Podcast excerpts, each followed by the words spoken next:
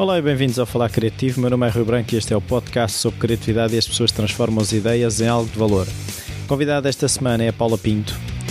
Ela é uma das pessoas responsáveis uh, pela Associação Sentidos Ilimitados. Desenvolveu um, um trabalho muito interessante uh, de, de, criar uh, sinergias entre as diferentes artes, criar espetáculos usando a, a criatividade de forma plena, como acabamos por falar na entrevista. A Paula foi uma sugestão de uma ouvinte do podcast, a Rita Casais. Uma sugestão já há bastante tempo, mas só agora surgiu a oportunidade de falar com a Paula. Convidei-a para vir à minha casa e tivemos uma bela e longa conversa. Até já!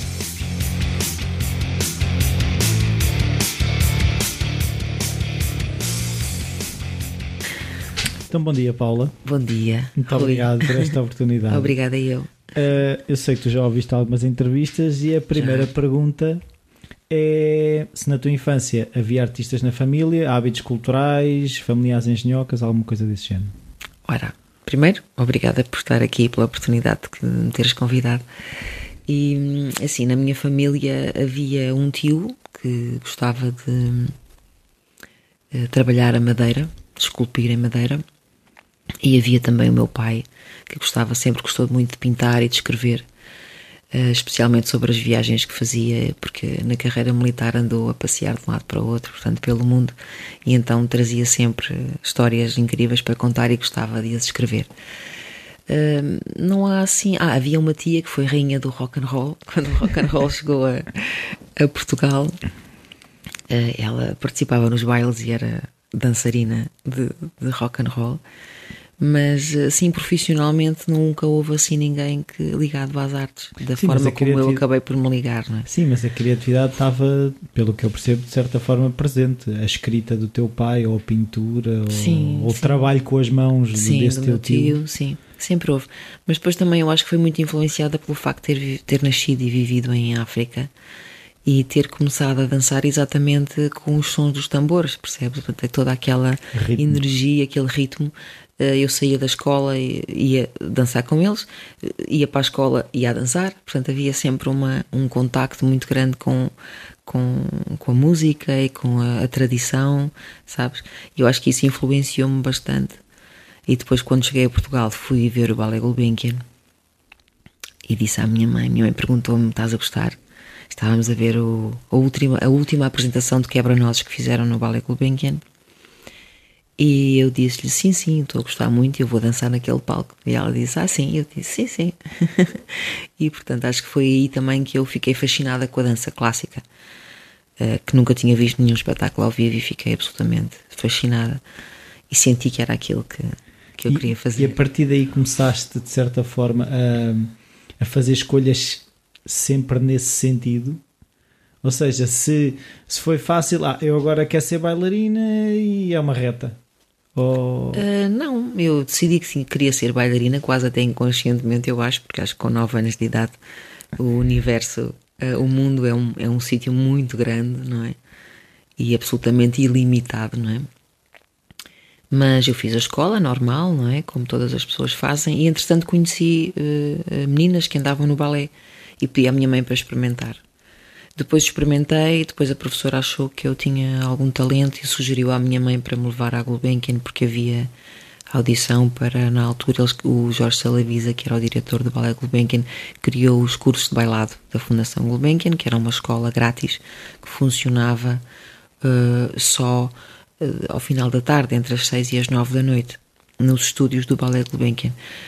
E, e foi aí que eu fui à audição, éramos muitos, muitos miúdos, muita gente, era muita gente na audição e, e, tinha quase 12 anos de idade e entrei para a escola.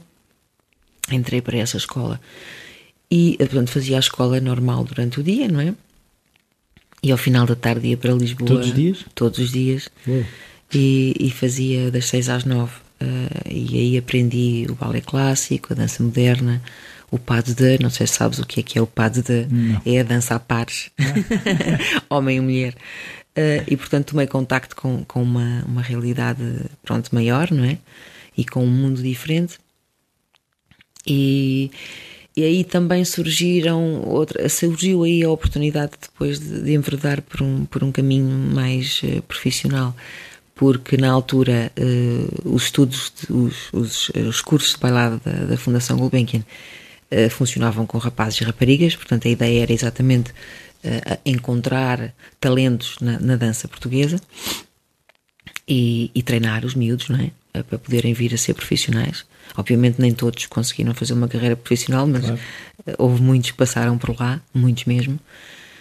E, e, então havia, eh, apareceu lá um dia um senhor, não sei se tu alguma vez ouviste falar no senhor Fernando Lima. Não. Ele era coreógrafo para, para programas de televisão e para peças de teatro. E ele apareceu para ver os alunos e escolheu, escolheu seis ou oito, já não me lembro. Eu fui uma delas.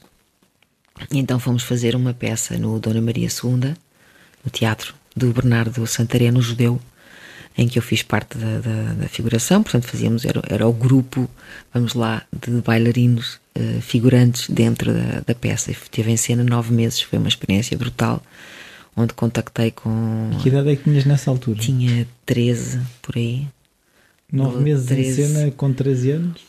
Sim, 13, 13, 14, foi por aí, por essa altura. Foram nove meses muito, muito magníficos. Trabalhámos com, estás a ver, o Rogério de Oliveira, Rui Mendes, Manuel Coelho, hum, todas as grandes senhoras e senhores do teatro da altura.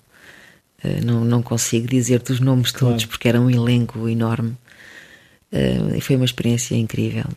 Depois disso, e em simultâneo, para além da escola, e para além da escola da, da Gulbenkian, não é? Das aulas de dança e das aulas do currículo normal da escola, para além da peça de teatro, comecei também a participar em programas de televisão. Ah, como tinhas poucas coisas para fazer. Tinha poucas coisas para fazer. Não, mas foi. Ainda foi, tinhas muito tempo percebes, livre. Foi, portanto, não foi propriamente um pensar uma carreira em linha reta, foi uma oportunidade que surgiu, percebes? Se calhar estava no sítio certo, na altura certa. E, Começaste e, a ser atropelada pela dança. E comecei, de certa forma, a ter a oportunidade de trabalhar naquilo que eu gostava, percebes? Então era, era o teatro, uh, era as aulas de dança, era uh, os programas de televisão, o resto são cantigas, o Sábado Abadu, deves-te lembrar sim, do Sábado, Abadu. Essa uh, foi, foi aquele que eu tenho assim mais. pronto, que fiquei mais com o Rogério, como é que ele se chamava?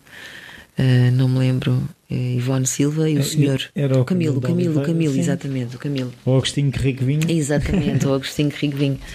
E, portanto, foi uma altura também maravilhosa ter contactado, sabes, com esse mundo também depois a seguir ao teatro, depois a dança e depois a televisão e, e, e, pronto, e foram surgindo, foram surgindo assim sempre oportunidades e, e o caminho foi... disto tudo, como é, como é, ou seja, às e... tantas eh, o, o, que é, o que é que estava a, a ficar para trás? Porque se formos pensar, escola, escola de dança. O que ficou para trás, digo já que foi a escola, não é? Pois. Acabei por chumbar por faltas no nono ano. Pois, era isso. Porque ainda por cima eu morava em Sintra, não é? Morávamos em Sintra e a escola era às oito e meia da manhã e eu às vezes saía, de, saía do teatro à meia-noite, não é? Tinha que apanhar o comboio até Sintra. Uh, trabalhos de casa eram feitos no comboio por exemplo, nas viagens entre Lisboa e Sintra, era onde eu estudava, onde eu tinha tempo para. lindo sítio, mágico. Sintra é assim um, um, um, um território mágico. Mas, portanto, estás a ver, o que ficou para trás foi a escola, não é? Depois, aos 16 anos, eu, eu fui convidada pelo, pelo na, altura, então, diretor Jorge Salavisa, eh, a entrar profissionalmente para o Ballet Gulbenkian com o contrato de estagiária. E então entrei. Entrei, portanto, aos 16 anos entrei no Ballet Gulbenkian para começar então a minha carreira, a minha vida profissional. Fazer vida de bailarina. Exato, exato. E só 11 anos mais tarde é que resolvi uh, continuar os estudos à noite. Comecei a estudar à noite, portanto, trabalhava até às 5 e meia. O nosso horário era das 9 às, às 5 e meia, 5 e um quarto da tarde. E depois ia para, para a escola até às 11. Mas um horário tão formal das 9 às 5 e meia, eu não fazia ideia que os Sim, bailarinos, Sim. tipo, ah, eu acordei, vou ali dançar um bocadinho. Não, não, não. Isso, é, isso é curioso. Há muita gente que pensa que nós só treinamos às vezes. Não, é? não, não é treinamos às vezes, mas mesmo que eu penso, por exemplo, os jogadores de futebol, Tem o treino da manhã, depois vão lá para a nós também deles de temos o de treino da manhã, temos uma hora para almoço e temos o treino da tarde. E muitas vezes eh, temos viagens e temos espetáculos no mesmo dia, em, em sítios. Se calhar fisioterapias fora. pelo meio também. Sim, fisioterapias, massagens, eh, piscinas, eh, banhos turcos e, Faz tudo e parte, etc. Faz Tudo parte de um dia de parte. trabalho. Sim, faz. Então, e como é que foi hum, essa carreira depois no bailado? Bem, a carreira no bailado foi, eh, portanto, depois de ter estado como estagiária eh, naquele primeiro, primeiro ano, achei que precisava de, de ver o mundo. Ainda não tinha saído de Portugal assim eh, como eu gostaria e achava que também não tinha uma formação muito estruturada. Então candidatei-me a, a- a uma escola em Londres e fiz audição e entrei mas simplesmente não tinha, não tinha dinheiro disponível para pagar a, a escola. As E- propinas. Exato. E era uma a escola Em do libras, não é?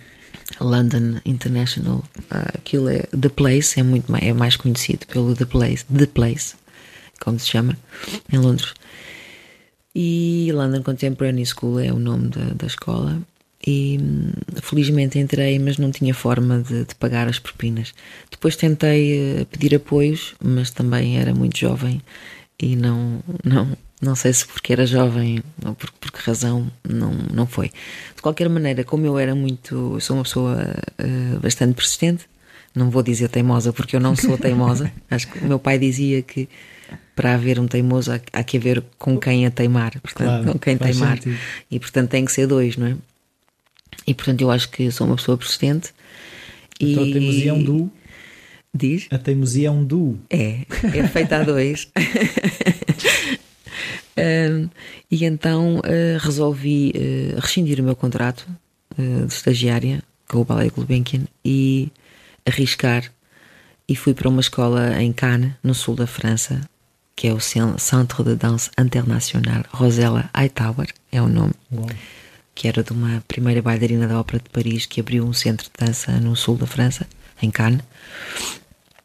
E portanto fui para lá eh, trabalhar, eh, porque eu já conhecia uma professora com que, que tinha conhecido cá nos cursos eh, de verão que se faziam na Ilha da Madeira. Hum, eu conhecia cá e adorei o trabalho com ela. E ela falou-me da escola e eu fiquei super interessada, obviamente. Fui lá visitar e acabei por lá ficar. E que idade é que tinhas na altura? Tinha, portanto, tinha 17, 17, quase 18. Ah, Já era uma mulher, não é? uma mulher feita. Já era uma mulher. Eh, em relação à minha família, ainda há bocado perguntaste sobre a família, eu acho que sempre tive um apoio muito grande por parte dos meus pais. Pois é que eu estava a ver como é que. Se fossem os pais mais tradicionais de tens que ser advogado, médica ou qualquer coisa de género, teria sido complicado, digo eu. Eh, sim, poderia ter sido complicado, mas nunca houve esse tipo de exigência na minha família, nunca me obrigaram a ser algo que eu não quisesse ser. Uma, uma curiosidade que já agora, eh, para tentar eh, resolver coisas na minha cabeça. Tu achas que os teus pais estavam bem naquilo que faziam ou não? Ou seja, para perceber se o que vem de trás faz com que tu tenhas disponibilidade para a frente. Hum. É assim, isso é uma, uma questão um bocado difícil de responder, não é? Eh, Mas, mas achas que os teus pais, eh, sei, se sentiam de realizados. alguma forma, sim. Uh, poderá ser uma questão. uh, talvez sim, talvez não. Eu acho que o meu pai sempre quis escrever mais. Acho que a minha mãe sempre quis viajar mais. Sabes? Acho que foram, foram fazendo a vida à medida daquilo que era. Ah, mas, mas, mas, Possível. mas conseguiram perceber, tipo, já que eu, a, a minha filha tem essa Sim. oportunidade Sim, sim. que eu não tive, não é? Sim, eu acho que todos nós vimos a oportunidade, não é? Sim. E vimos, o, e vimos também o, o meu empenho e o meu interesse e o meu, sabes, para além de não vou, não posso ser eu a dizer isto, mas eh, havia quem dissesse que eu tinha muito talento, não é? Portanto, os meus pais dizem, ok, a miúda tem jeito para isto, Mas dedica-se, Não se eles não vissem dedicação também. é? muita dedicação, sabes que eu aprendi as posições de balé com um livrinho muito pequenininho que se chamava Balé Sem Mestre. Lá está, okay. na, barra, na barra da cama, ok? Tinha uma cama de ferro daquelas antigas e agarrava-me à cama e fazia as primeiras posições e fazia a barra de balé, que é o aquecimento, sabes? Primeira posição, segunda. Sim. Agarrada à barra de balé. E eles passavam e viam no corredor, viam-me lá ao fundo, no quarto, agarrada à barra de balé e a fazer os exercícios, a aprender com o livrinho. Mas podia ter sido vai, mas é estudar. Vai deixa... estudar. Sim, também havia o vai, mas é estudar. mas eu estudava. Deixa-te macacadas, não é? Deixa-te dessas coisas. Não, eu acho que não, nunca houve essa. Não, acho que houve uma liberdade grande. E isso estou muito grata por Sim. ter tido essa. E então estávamos em França e eu e pronto, estávamos em França e estive lá um ano e depois, uh, na altura, fui outra vez uh, convocada para voltar ao Ballet Gulbenkian e obviamente aceitei, porque eu nunca me quis afastar do Ballet Gulbenkian, eu queria aprender mais. Querias crescer. Queria ver o mundo, queria contactar com outras, outros professores, um, um mundo, uh, vamos lá, de uma escola internacional, percebes que tinha, eu conheci pessoas de toda a parte do mundo, do Canadá, do Japão, uh, Israel, Itália, gregos, havia tudo, havia Os todas. Dançam, toda a gente dança, toda a gente dança. E, e eram uh, rapazes e raparigas de toda a parte do mundo, e isso foi muito interessante. Também os professores eram excelentes, e portanto eu tinha toda a curiosidade em sentir-me integrada, sabes, num ambiente uh, de escola. Uh, pronto, está bem que o Ballet Gulbenkian também foi uma grande escola, e, e tinha essa eu sabia que iria ser uma grande escola, mas já mais ao nível profissional, percebes? E eu sentia alguma carência ainda. De um lado formativo. Sim, sim, sentia. De experiências, no fundo era isso, esse contacto com as pessoas também trazem experiências, visões Exato. diferentes do mundo, não é? Exatamente. Então, e depois do. E depois voltei para o Ballet Gulbenkian e, e continuei a dançar e fui progredindo na carreira. E depois houve uma altura em 1990 que também pedi uma licença sem vencimento. Ir para outra escola? Eh, não, para, para, fui convidada para trabalhar com, com. Não posso dizer que ele é coreógrafo, porque ele não é coreógrafo. Encenador, artista plástico, uh, Ian Fabre, belga, que tem uma companhia de teatro na Bélgica. E ele fez, fez-me um convite para integrar o grupo dele naquela altura, para aquela produção, uh, para fazer um, uma criação. Ele ia fazer uma criação no Frankfurt Ballet, na Alemanha uma companhia com, que, com a qual eu sonhava diariamente, um, dirigida pelo coreógrafo bailarino William Forsythe. Não sei se isso te diz alguma coisa. Hum, não sou versado. Um, maravilhoso, um, um, criador uh, incrível, uh, de topo, sabes? E, e quando ele me fez, o Ian Fabre fez-me o convite, eu obviamente. Não posso dizer que não. Não posso dizer que não, porque não só trabalhar com o Ian Fabre era um desafio enorme, porque o Ian Fabre desenvolve uma estética e um tipo de trabalho muito sui generis, mas também pelo facto de ser um projeto a realizar no Frankfurt Ballet, que era para mim a melhor companhia que eu alguma vez podia uh, contactar uh, no mundo, percebes? E portanto fiz esse projeto com eles em, em Frankfurt foi, não foi só o trabalho de pesquisa que fizemos na Antuérpia, fizemos depois também o trabalho de residência no Frankfurt Ballet, dois meses e meio, com espetáculos com o ballet, com o ballet de Frankfurt, com os bailarinos do sim, ballet sim, de Frankfurt. Sim. Foi assim uma cena claro, incrível para mim. Um, e depois daí saí fui para Nova York, aí sim contactar então com o fervilhante mundo nova-iorquino da dança e da cultura e tive uma bolsa da Alvinelli. Uh, sim, da Alvinelli Dance School. Trabalhei com vários mestres, porque sabes que em Nova York tu podes trabalhar, uh, sobes à avenida, vais trabalhar com um, depois destes à avenida, vais trabalhar no estúdio do Cunningham, depois destes à avenida, vais uh, aos estúdios da Broadway fazer mala de Ah, estão todos logo jazz. ali. É tudo ali, portanto apanhas o metro, o metro é o melhor metro do mundo, não é? Vais para todo o lado um, e consegues contactar com diferentes eh, estilos de dança e, e com diferentes comunidades dentro do, do, próprio meio, não é? E também foi muito interessante porque trabalhei com imensa gente diferente. Um, tive cerca de dois, dois meses e meio, ou três meses, não, três meses e meio em Nova York. E depois vim embora. Fiz umas férias e acabou a minha licença sem vencimento, não é? A minha licença do Ballet Gulbenkian e voltei para o Ballet Gulbenkian até, até à minha saída. Certeza, não é? Sim, sim, com outra energia, claro.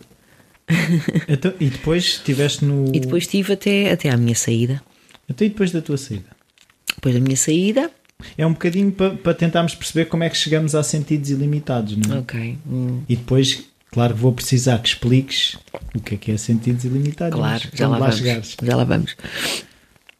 Então, depois de, de terminei a, a, minha carreira, um, havia um projeto que eu queria muito desenvolver, que era ter um filho. E, portanto, esse projeto era um projeto de um filho, era um projeto que eu queria fazer e que ainda não tinha concretizado. Um, e então, quando saí do Ballet Gulbenkian, uh, o último espetáculo que eu fiz com o Ballet Gulbenkian, curiosamente, foi um trabalho da Olga Roriz que se chama Fim. Foi exatamente o Fim, F-I-M. Era o trabalho que a Olga fez para o Ballet Gulbenkian, que foi a minha última apresentação com o Ballet Gulbenkian. Já estava grávida. Um, estava grávida, mas não se notava. Ainda era muito no início. E depois de ter o bebê, eh, depois de ter aquele tempo normal de licença eh, de maternidade, etc., depois eh, integrei a companhia da Olga Roriz. Portanto, ela já na, na altura já tinha, já tinha a companhia da Olga. Um, e integrei para dois, dois projetos. Fiz cerca, não sei se foi um ano, se foi um ano e meio, uh, um ano e meio ou dois anos, não, não, não, não consigo precisar agora quanto tempo é que tive a colaborar com a, com a companhia da Olga. Um, e, e, e, simultaneamente, isto já, já, estamos em 2003, entretanto. Uma viagem. uh, sim. Uh, por brincadeira, com um colega meu, uh, Vitor Garcia, começámos a juntar bailarinos com músicos e criámos então estas sessões uh, de improvisação de música e de dança, a qual chamamos compota. Ok? E portanto começámos por aí, começámos por juntar pessoas no, no Conservatório Nacional, uh, com os, o espaço, os estúdios cedidos, não é? com cedência de espaço. Começámos a juntar eh, bailarinos com músicos, depois vieram atores e fomos juntando, e depois apareceu artistas plásticos e depois Isso é apareceram. uma caldeirada com uma compota. Exato.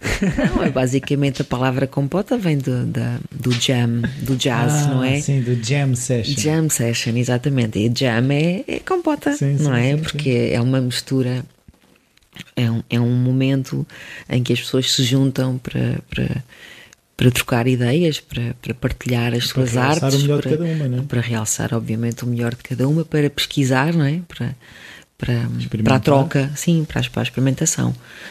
Uh, e portanto começámos por essas sessões informais e de repente uh, tivemos também algum tempo na, uh, com uma cedência do estúdio da, do Centro Cultural de Belém, a, sala, a grande sala de ensaios, e, e acabámos por, por trabalhar de repente tínhamos 200 e não sei quantas pessoas que, que tinham vindo curiosas experimentar o projeto. Foi assim uma coisa muito repentina e muito, muito uh, enriquecedora, porque Mas de repente ao mesmo tempo, não? Não, era fantástico porque nós organizávamos cada dia tínhamos um grupo diferente e ao final do mês e meio tínhamos trabalhado com 200 e tal pessoas e eu não quero dizer 200 e tal, quero dizer 220, cerca de 220 pessoas.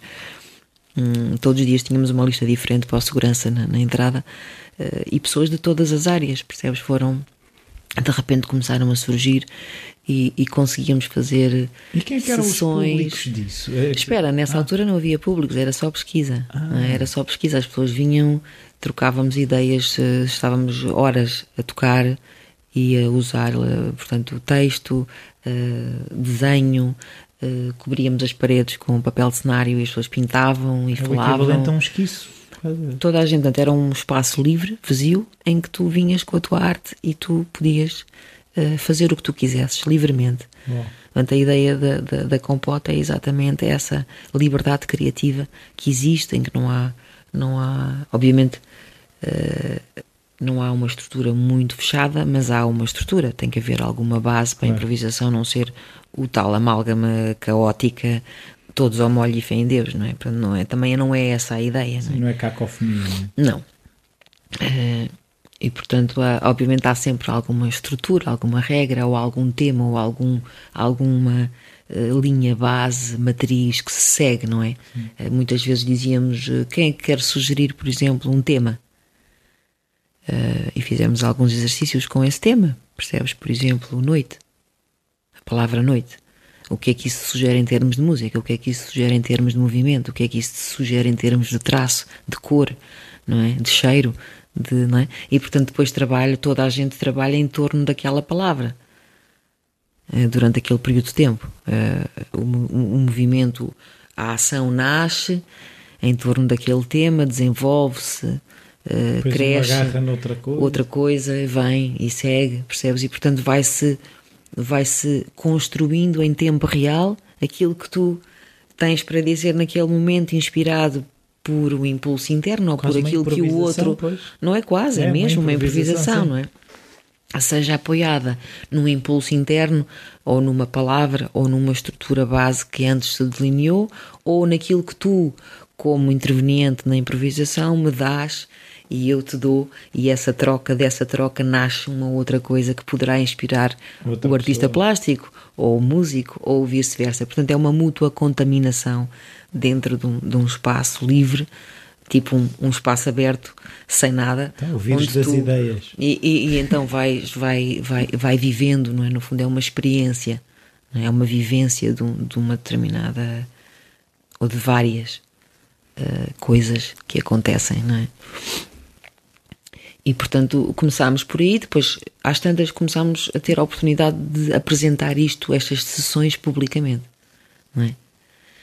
Mas quem é que, ou seja, a ideia surgiu de vocês ou uh, souberam que vocês andavam a fazer isso? Epá, isso vocês. Olha, o primeiro convite foi feito por uma artista plástica que é a Alice Valente, uh, que estava na altura, que estava na altura uh, a preparar uma exposição que se chama Corpo Traço Corpo e numa. Portanto, aquilo é uma, é uma, é uma coleção com, com diferentes. Uh, como é que eu ia te explicar isto? O trabalho dela é difícil de explicar o trabalho dela. Uh, pronto, para aquela exposição em concreto fazia sentido um trabalho uh, diferente. Então ela fez a exposição na, na Galeria da Sociedade Portuguesa de Autores e convidou-nos para nós irmos lá fazer uma performance. Perdão. E assim fomos. Reunimos um grupo de bailarinos e um grupo de músicos, montámos o nosso estaminé. ela montou a exposição, lindíssima, por acaso ela tem um trabalho incrível, muito bonito, muito também com, com muito movimento, o próprio trabalho dela. Uh, fez-se o evento, fez-se a apresentação, fez a inauguração da exposição e nós fizemos uma. dançámos e tocámos e, e estivemos lá presentes.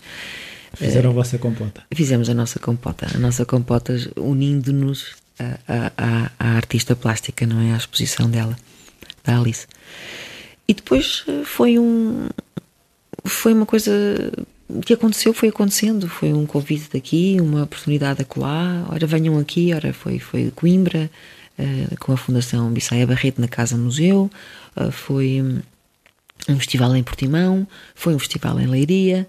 Eh, foi a Box Nova no Centro Cultural de Belém, uh, foi um festival de paisagens urbanas uh, organizado pela Voarte, que foi feito num palácio também aqui em Algés, percebes? E portanto foi assim uma coisa, de repente chegámos a 2006, já tínhamos feito imensos espetáculos e já havia um, quase sem todo... saberem como, não é? Sim, foi uma coisa que aconteceu naturalmente, não é?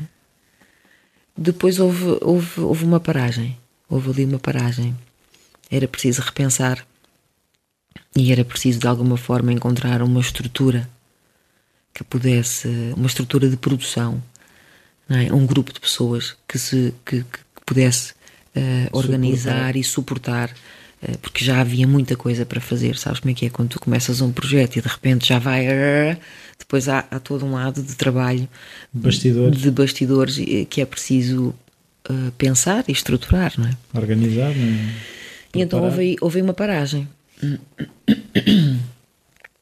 houve uma paragem também porque havia eh, assuntos pessoais que eu, que eu queria uh, fazer, outras coisas que eu queria fazer, outras ideias que eu queria pôr em prática.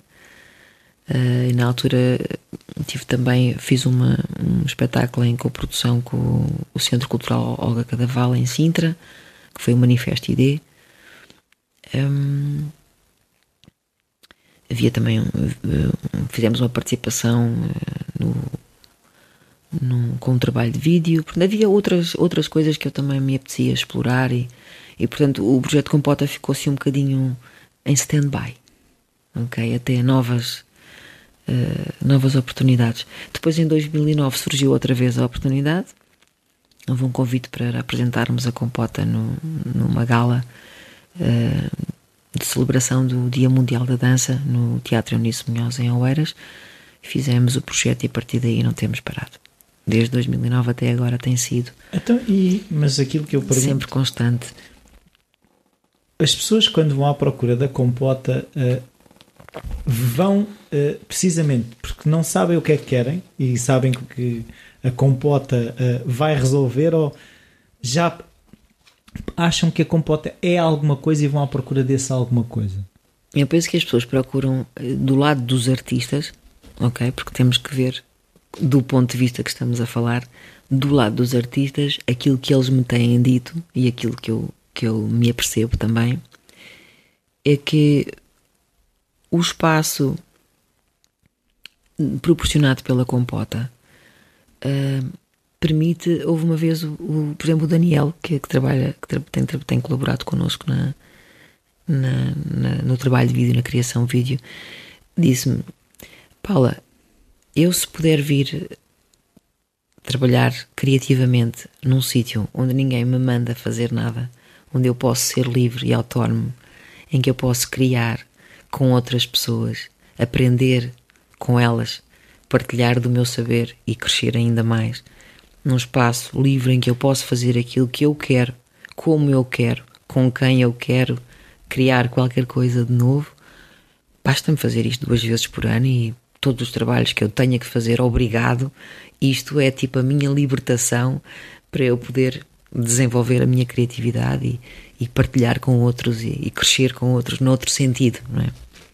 Portanto, eu acho que do ponto de vista do artista, uh, seja ele um, um, artista experiente que venha desenvolver o seu trabalho ou tentar explorar ir um pouco mais, explorar coisas, coisas novas, um, ehm, ou seja um estudante que vem para uma integração já num modelo já mais perto daquilo que, que, que irá ser uh, o, o, mercado profissional onde ele, onde ele se deseja integrar, acho que é positivo por isso, pela troca, pela experimentação, pela oportunidade de conhecer outras pessoas de outras áreas, pela fusão artística uh, e pelo, pelo crescimento que toda a partilha de ideias, como tu sabes, providencia, não é? Porque tu, tanto sozinho na tua casa é uma coisa, quando tu vais para a rua, quando estás com outras pessoas e falas sobre aquilo que tu acreditas ou quem tu és, não é? Tu Sim. ouves a opinião do outro e isso pode gerar novas ideias, não é? Pode-te abrir os teus horizontes e, portanto, ao nível dos contactos também uh, com o outro e, neste caso, com os outros, porque as equipas nunca são pequenas. Acho que a equipa mais pequena que tivemos tinha 10 pessoas. Uh, normalmente são sempre 22, 24, 25, 26. São sempre equipas uh, maiores um, acho que esse contacto é extremamente enriquecedor para todos. Sim, e uma coisa que eu começo a perceber pelo, pelo aquilo que estás a descrever é, é, é quase o, o, espaço de não julgamento que a compota proporciona, lá está, para um artista hum. se sentir completamente livre de explorar coisas, não é? Hum. Porque é difícil hoje em dia, se calhar um artista ter um espaço de, com essa liberdade de. Um espaço coletivo é difícil. Sim. Um espaço individual tens, tens na Sim, tua casa, claro. é? podes fazer na tua casa, no teu ateliê, mas um espaço coletivo. Sim, sim. Uh, no teu computador, na tua cabeça. Mas um espaço coletivo uh, presencial, não coletivo virtual, mas presencial, uh, porque depois também tem esse lado relacional, não é? Tem o lado relacional que é, que é, é importante. É importante e, e, é um desafio, é um desafio muito grande, não é? Sim, é, é, e, e, e, é, por exemplo, outra coisa que normalmente quando se juntam pessoas eh, vem uma coisa que toda a gente normalmente traz que é um tal de ego atrás. Né? Às vezes não é difícil gerir esse personagem, o esse fantasma. Porque nos, eu vejo sobretudo nos criativos a, a minha ideia normalmente é melhor ou por isso é que eu a ponho, porque eu acredito que ela é melhor. Como é que depois uh, há um espaço onde a tolerância é aumentada? Porque uh, a tolerância toda a gente tem, mas pode estar mais apertada ou mais aumentada, não sei. Bem, sobre isso eu diria que o desafio é exatamente tentar perceber.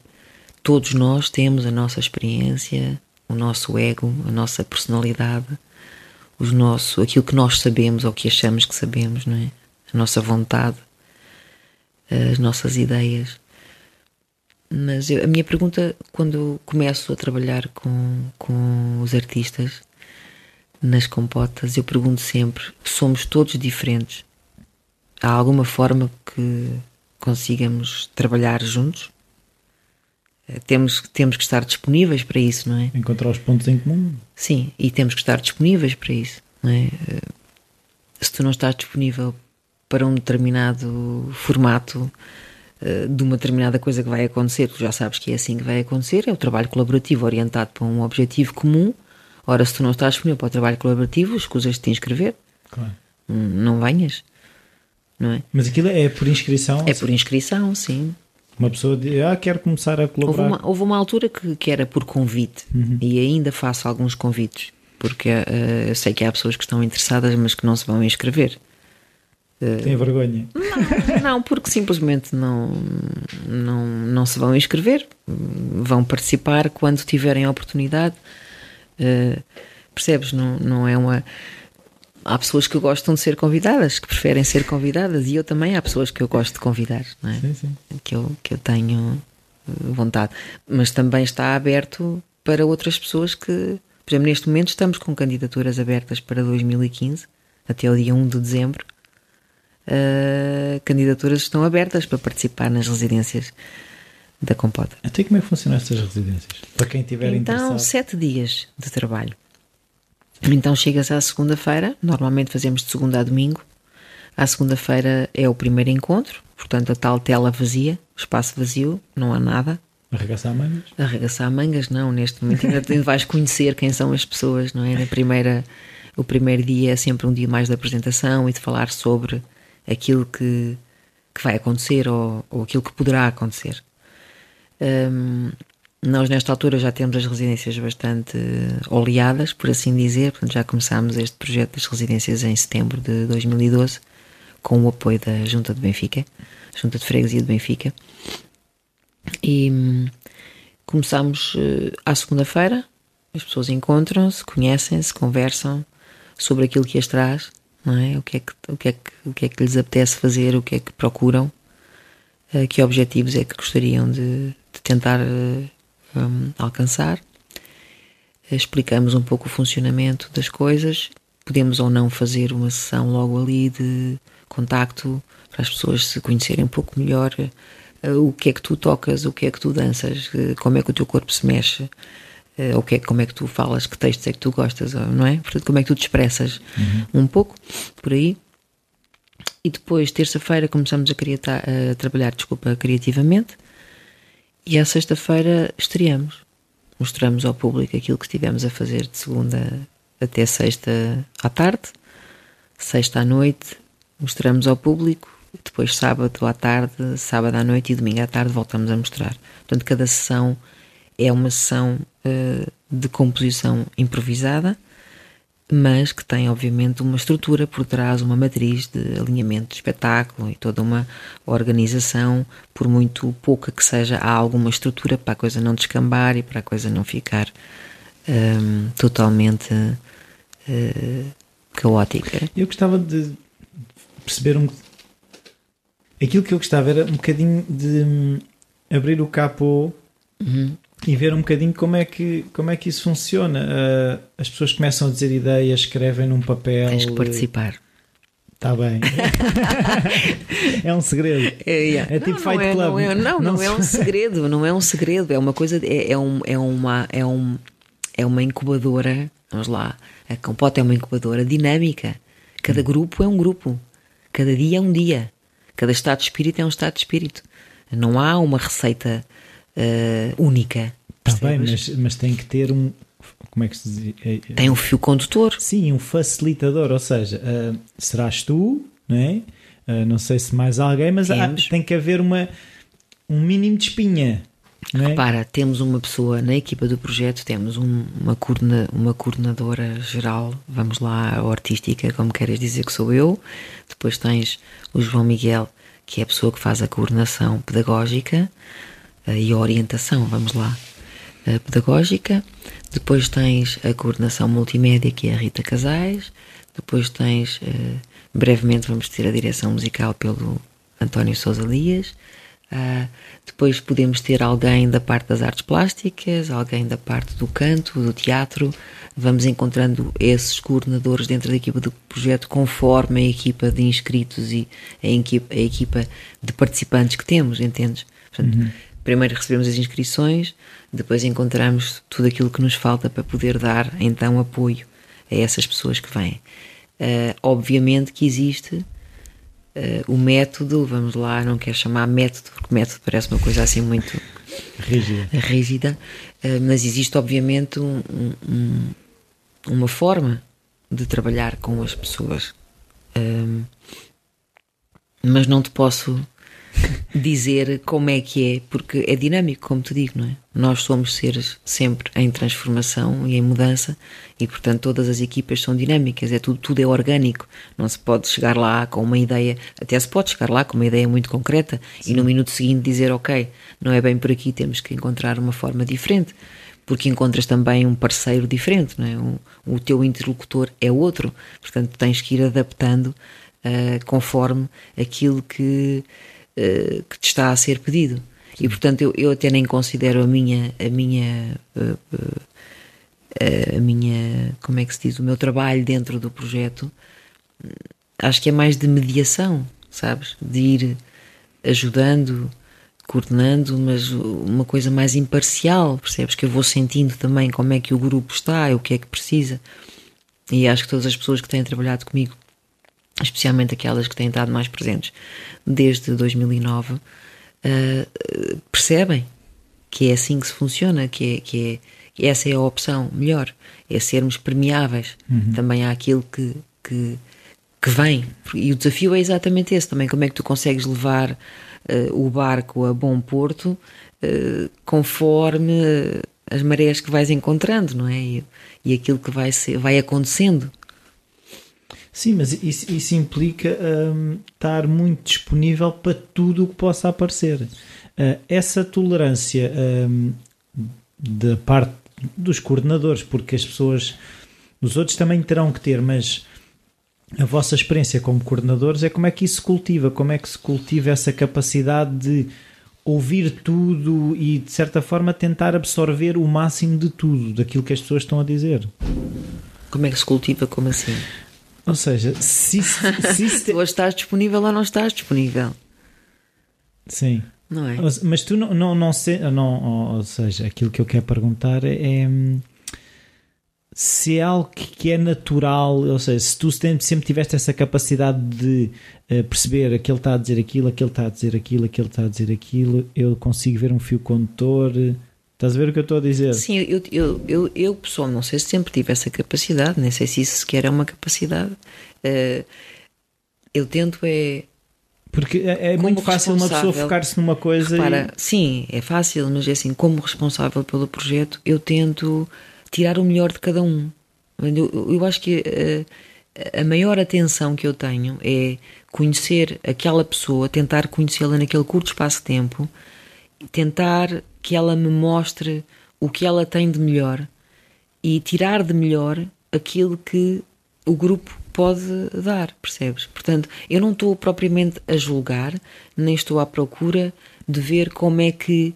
Uh, entendes? Sim, sim, eu sim. estou à procura de, ok, o que é que tu tens de melhor e tu, o que é que tu tens de melhor? Então vamos juntar o que de melhor existe em todos nós e uh, colaborar de forma a estruturarmos algo que possa ser bom para todos e também para quem vem assistir. Claro. Daqui a dois ou três dias vamos estrear e, portanto, o objetivo é muito, é um trabalho muito intenso, repara.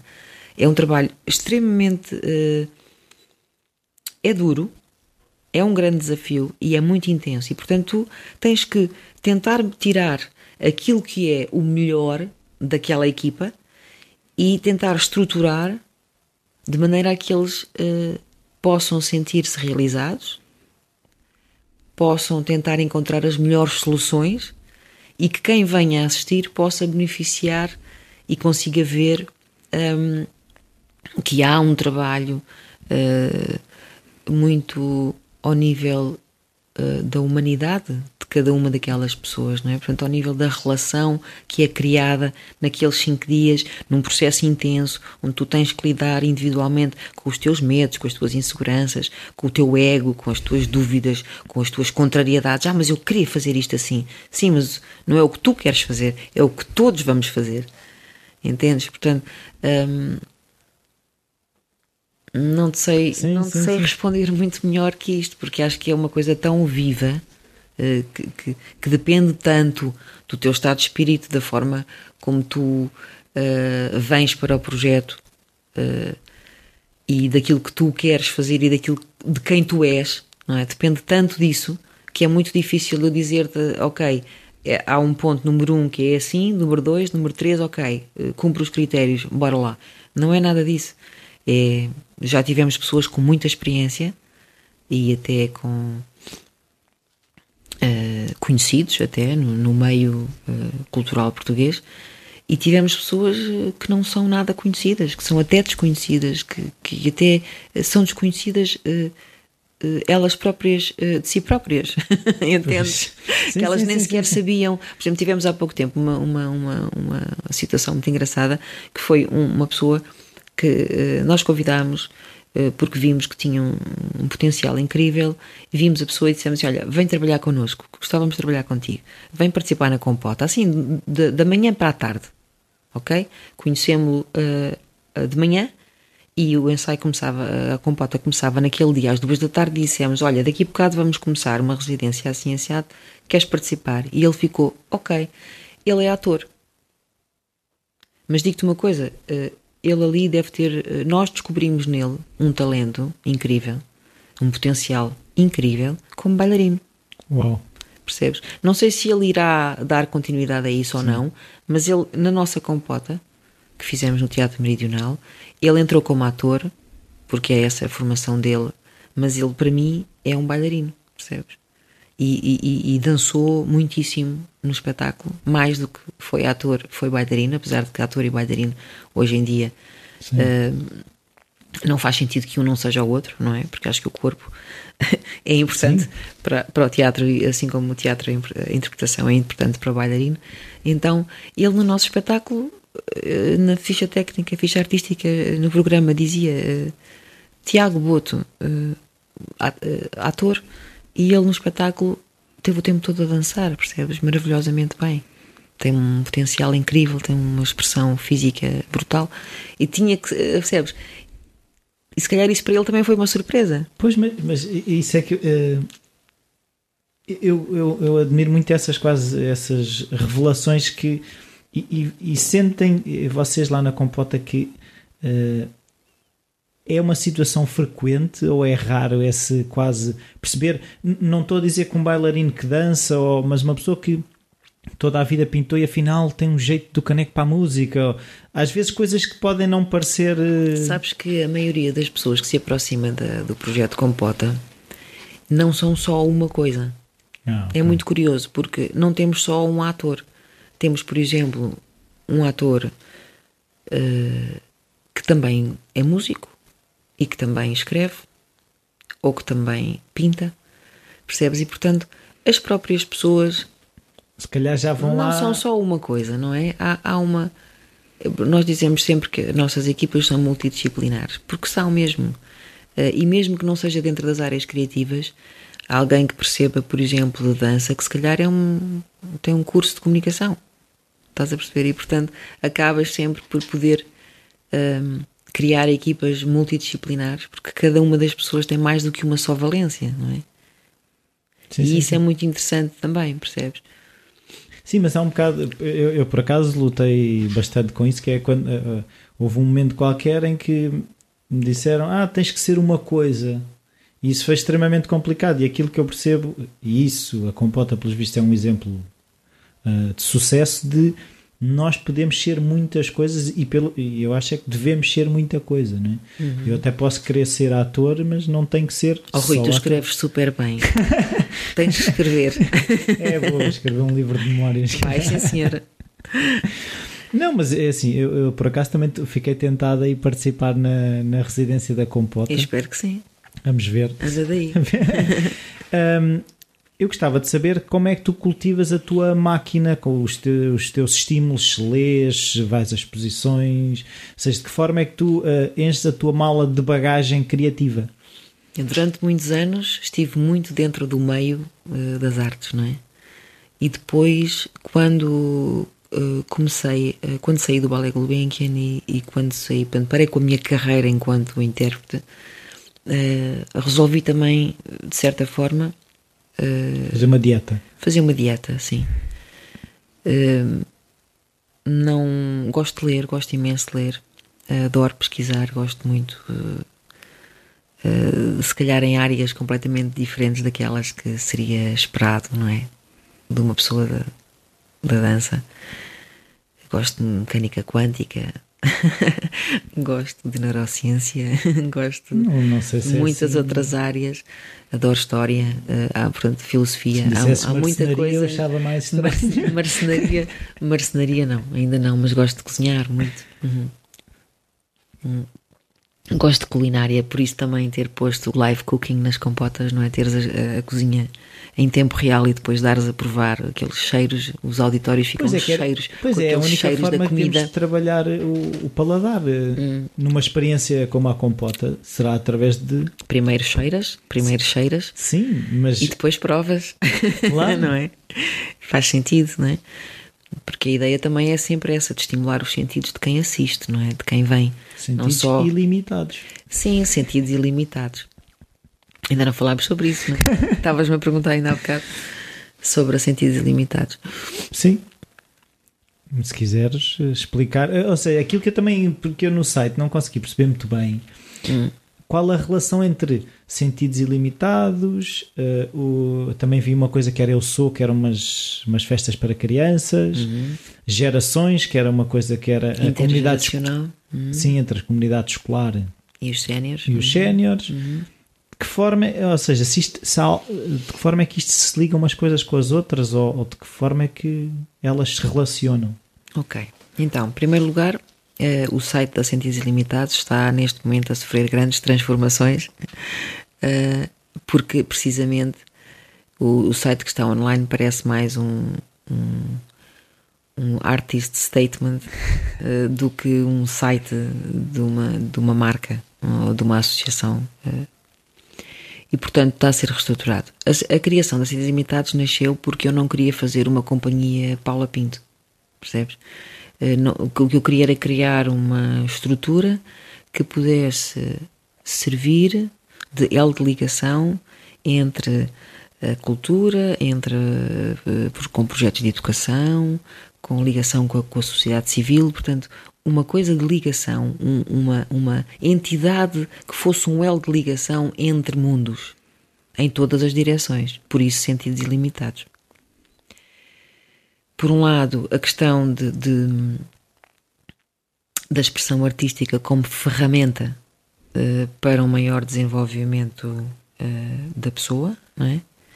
E também da ligação, de elo de ligação entre mundos, ok? Portanto, esta ideia de, de poderes um, ter essa estrutura em vez de ter uma companhia de teatro, ou uma companhia de dança, ou uma produtora, uhum. não é nada disso.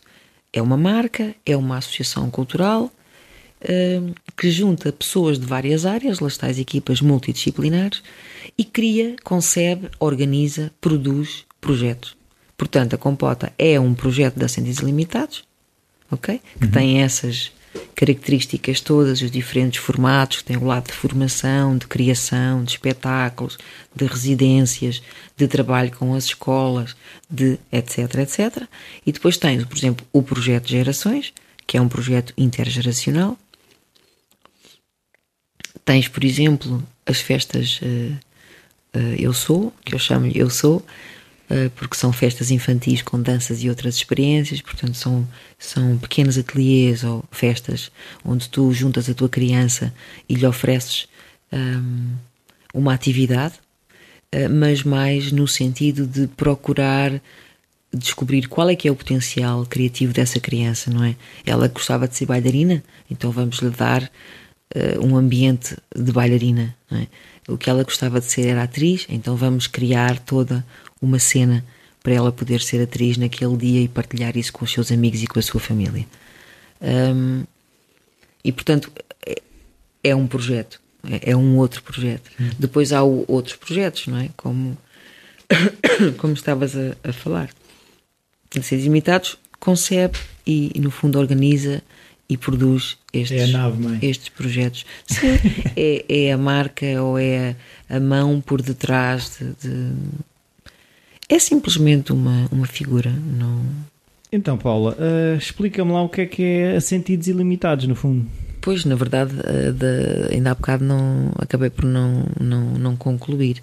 Portanto, já percebeste que a sentidos ilimitados um, é uma estrutura de criação e de produção, não é? Portanto, concebe e produz iniciativas de cariz cultural e educativo, usando a expressão artística como ferramenta um, para o progresso da pessoa. Não é? É isto porque nós consideramos a cultura, que a cultura e a arte são, são componentes uh, essenciais uh, de uma educação completa que conduz ao tal pleno desenvolvimento do indivíduo. Ok? Sim. E todas as pessoas têm um potencial criativo, não é? Pois, mas, mas, mas não é isso que se vê normalmente, não é? Pois, uh, aquilo que se vende e aquilo que se compra é um bocado. Ah, eu não sou nada criativo, é aquela coisa, não é? Então não és, toda a gente é criativa, numa área ou noutra, quer dizer, toda Mas a é... gente tem esse potencial. Agora, se ele está ou não está desenvolvido, isso já é outra questão, não é? Pois. Um, depois, por outro lado, quando ainda há bocado estava a dizer que esta coisa de ser um Ascendidos Imitados poder servir como um elo de ligação entre mundos parece assim uma coisa um bocado transcendental, que não é nada. O que eu quero dizer é que ela pode atuar em diversas direções e quando eu falo em diferentes direções, não é? Em diversas direções, falo nos diferentes meios, não é? Eh, não só no meio artístico, como também, por exemplo, na, na, no meio educativo uh, ou no meio empresarial. Que há nas escolas, Pode-se fazer, empresas. exatamente. Portanto, a ideia será sempre gerar iniciativas de cariz. Uh, que já falámos, não é? Mas que possam ir a todos os mundos e tocar e juntar peças, não é? Sim, sim. E, e, apresentar até uh, uh, soluções, ok? Respostas. Sim, sim. Uh, seja um, e as empresas normalmente procuram isso porque? Olha, uh, o que tem estado a acontecer uh, já desde há algum tempo são ações de formação uh, para as empresas, para grupos e empresas. Mas... Que tenham a ver com esta questão, por exemplo, de gestão do não verbal, a questão comunicativa, a gestão de emoções, Estás a ver a gestão da mudança, uhum. portanto, são tudo, eh, são ações. São ações e há alguns setores empresariais mais abertos a esse tipo de coisas? Ou... Não, eu acho que uh, começam a abrir-se. Começam a abrir-se. Não, não vou dizer uh, assim um setor em específico, mas que é assim um bocadinho. Não sei, não, ainda, som, ainda estamos também no início. Uh, fizemos já algumas coisas, mas não. Ok. Nada de especial.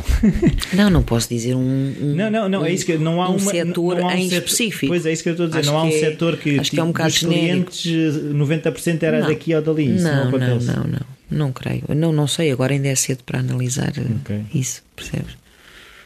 Pronto, basicamente hum, é isso. Então, e como, como é que se interligam os projetos? Ah, pois, si? ainda há pouco fizeste essa, essa pois, pergunta. E não, e não fiquei muito bem esclarecido. Não, não ficaste. Então, eh, uma vez que os projetos são todos desenhados para servir esse potencial criativo de que falámos ainda agora mesmo, não é?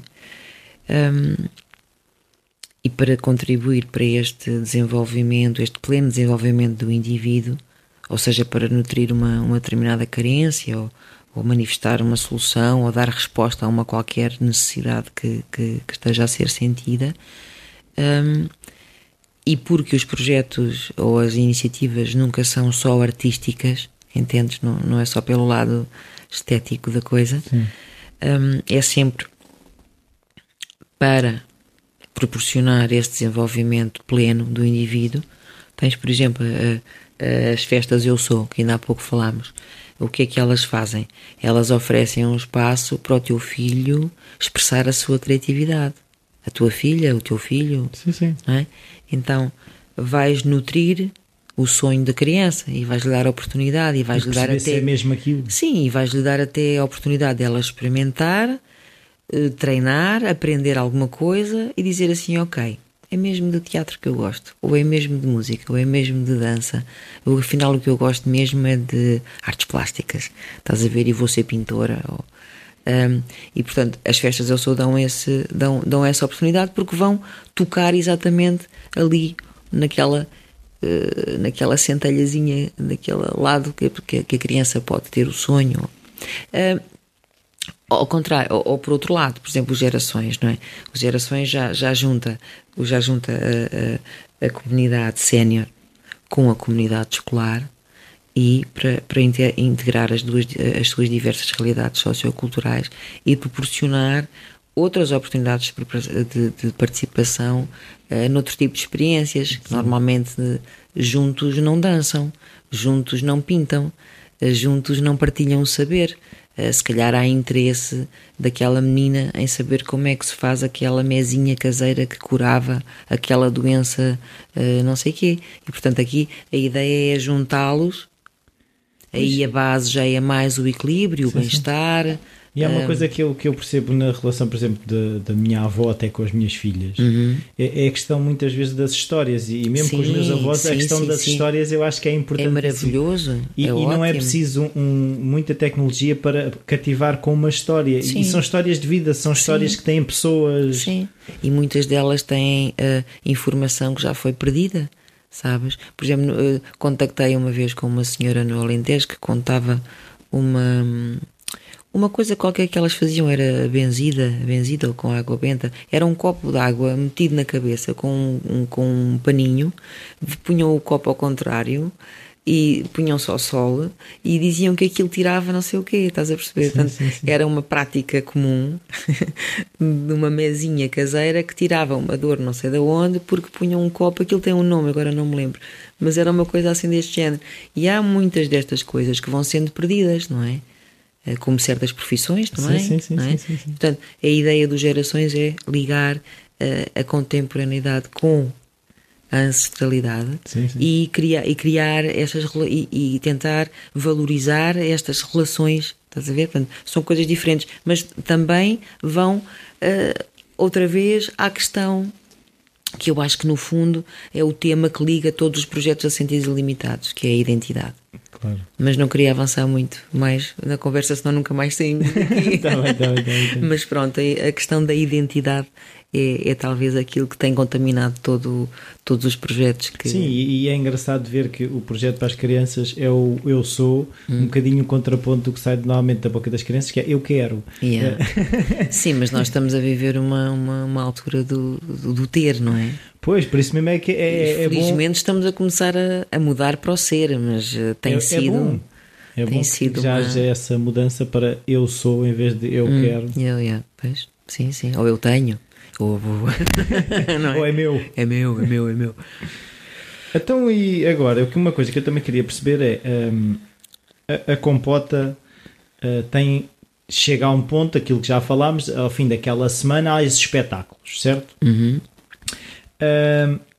quem, ou seja, quem assiste àqueles espetáculos uh, são uh, comunidades que já uh, que estão já como é que eu dizer se, o, se é aberto, se é aberto um, à comunidade ou se eh, quando o espetáculo é preparado nessa semana, já tem um destinatário específico que é, por exemplo, as pessoas da freguesia não sei quê. Ou se aquilo é um espetáculo aberto como se qualquer pessoa pode comprar bilhete, como é que isso tudo se processa? Então, ainda há pouco uh, falámos também dos participantes, não foi? Sim. Uh, os participantes nas compotas, ou nas residências, ou nos espetáculos, ou nas oficinas, são normalmente criadores e intérpretes com experiência, ou estudantes das áreas artísticas, ou voluntários de outros âmbitos, como por exemplo das áreas de comunicação, ou design gráfico, estás a ver? Da gestão. Há pessoas que se, que se aproximam e que querem colaborar, e, e, e uns participam mesmo como intérpretes no palco, outros trabalham mais na parte de, de preparação ou de uh, arrumar, quando, arrumar, quando é para arrumar a casa, sim, não é? Sim, sim. Portanto, há várias áreas e várias. Portanto, é permitida a participação uh, de, de, todas essas pessoas. Quando tu ofereces o espetáculo, não é? Tu abres o espetáculo, é para o público em geral. Uh, normalmente Uh, aceitamos uh, o público, aceitamos, isto tem umas, sim, sim, umas sim. aspas, estás a ver as aspas assim no ar, uh, é aberto ao público em geral, portanto, desde pequeninos até pessoas de todas as idades, quer dizer, não há limite de. É um espetáculo, vem assistir a um espetáculo. Não, podia, okay? que eu pensava é que podia ter, por exemplo, podia ser contratado por uma entidade que. Pode ser contratado. Imagina que um um, um, departamento qualquer do Estado que contratava a compota para, ao fim, dar um espetáculo aos funcionários. Ok. Pode ser? Sim, claro, ah, pode ser. Pode ser feito da maneira que tu quiseres. Aliás, eu acho que o aspecto mais curioso da, da exatamente do projeto Compota é exatamente o facto de ele ser um, um, um conceito aberto. Portanto, aberto quer dizer que é totalmente adaptável. Tens, por exemplo, imaginas, podes escolher as artes envolvidas, tens o menu à la carte, não é? Tens uma receita base, uhum. que é a dança, a música e a imagem, uhum. e depois podes acrescentar os teus ingredientes. Podes dizer assim, ok, eu como entidade contratante quero, já sei que a, a receita base dança, música e imagem, ok, já sei que vou ter vídeo, bailarinos e pessoas a, a, a pôr música, não é? A músicos a tocar ou música a tocar, não interessa. Agora apetece-me, por exemplo, teatro. Faz muito mais sentido que eu tenha, por exemplo, aqui dois atores. Ok. Apetece-me, por exemplo, um, uma pessoa a cantar. Ok, vamos buscar um, e nós vamos uh, compor essa equipa da maneira como tu uhum. achas que serve os teus objetivos. Claro. Ok? Que te faz mais sentido. Ou não. Ou se não tiveres ideias, nós damos-te as ideias. Depois, por outro lado, é adaptável também. Portanto, logo ao adaptares as artes, podes também fazer equipas maiores ou mais pequenas. Portanto, uhum. podes adaptar o número de intervenientes. Depois, por outro lado, ao espaço. Se tiveres um espaço grande, ou um teatro, ou uma galeria, um, um castelo, um jardim, claro, uma rua, uma praça, num... podes fazer, uh, uh, podes uma cave. Podes fazer o espetáculo ou a apresentação da compota adapta-se a qualquer tipo de espaço. Uhum. Seja, não é, preciso, não é preciso ser num teatro, pode ser num jardim. Sim, sim. Percebes? Pode ser numa galeria, pode ser num palácio, pode ser num evento em específico, numa sala numa adega, quer dizer, pode ser onde tu achares que queres uma, uma, uma manifestação artística deste género. Uhum. Depois, por outro lado, uh, tens o, o, formato. Podem ser espetáculos, podem ser residências, podem ser uh, uma só performance curta, pode ser as oficinas, é? os, os tais ateliês de formação, pode ser dirigido às escolas e trabalhar com a, com a comunidade educativa, Quer isto dizer, as crianças, os jovens, os docentes, os artistas vão, os artistas profissionais vão às escolas trabalhar com, os, os, com a comunidade educativa. Pode ser uma coisa que nós temos, por acaso, é um formato para as empresas, que promovemos um encontro um, um, dos empresários dentro de um, de um espaço e oferecemos-lhe uma, uma experiência um, Pronto, eles chamam mais ou menos a isso um team building, mas não é bem um team building, é, um, é uma coisa um pouquinho mais complexa. De qualquer maneira, depois podes adaptar, por exemplo, eh, a, a duração, como eu já te disse, pode ser um, uma hora, 10 minutos, 5 minutos.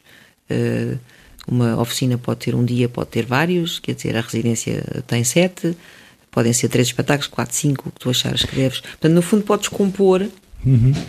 a forma no tema, nos objetivos, uh, na programação, conforme o público-alvo, as faixas etárias. O trabalho será sempre adaptado às condições que existem. E, nunca houve e também ao budget, claro. claro. Se tiveres pouco dinheiro, é pouco dinheiro. é conforme. Eu tenho, eu tenho, duas perguntas. Uma coisa é se nunca houve a tentação de.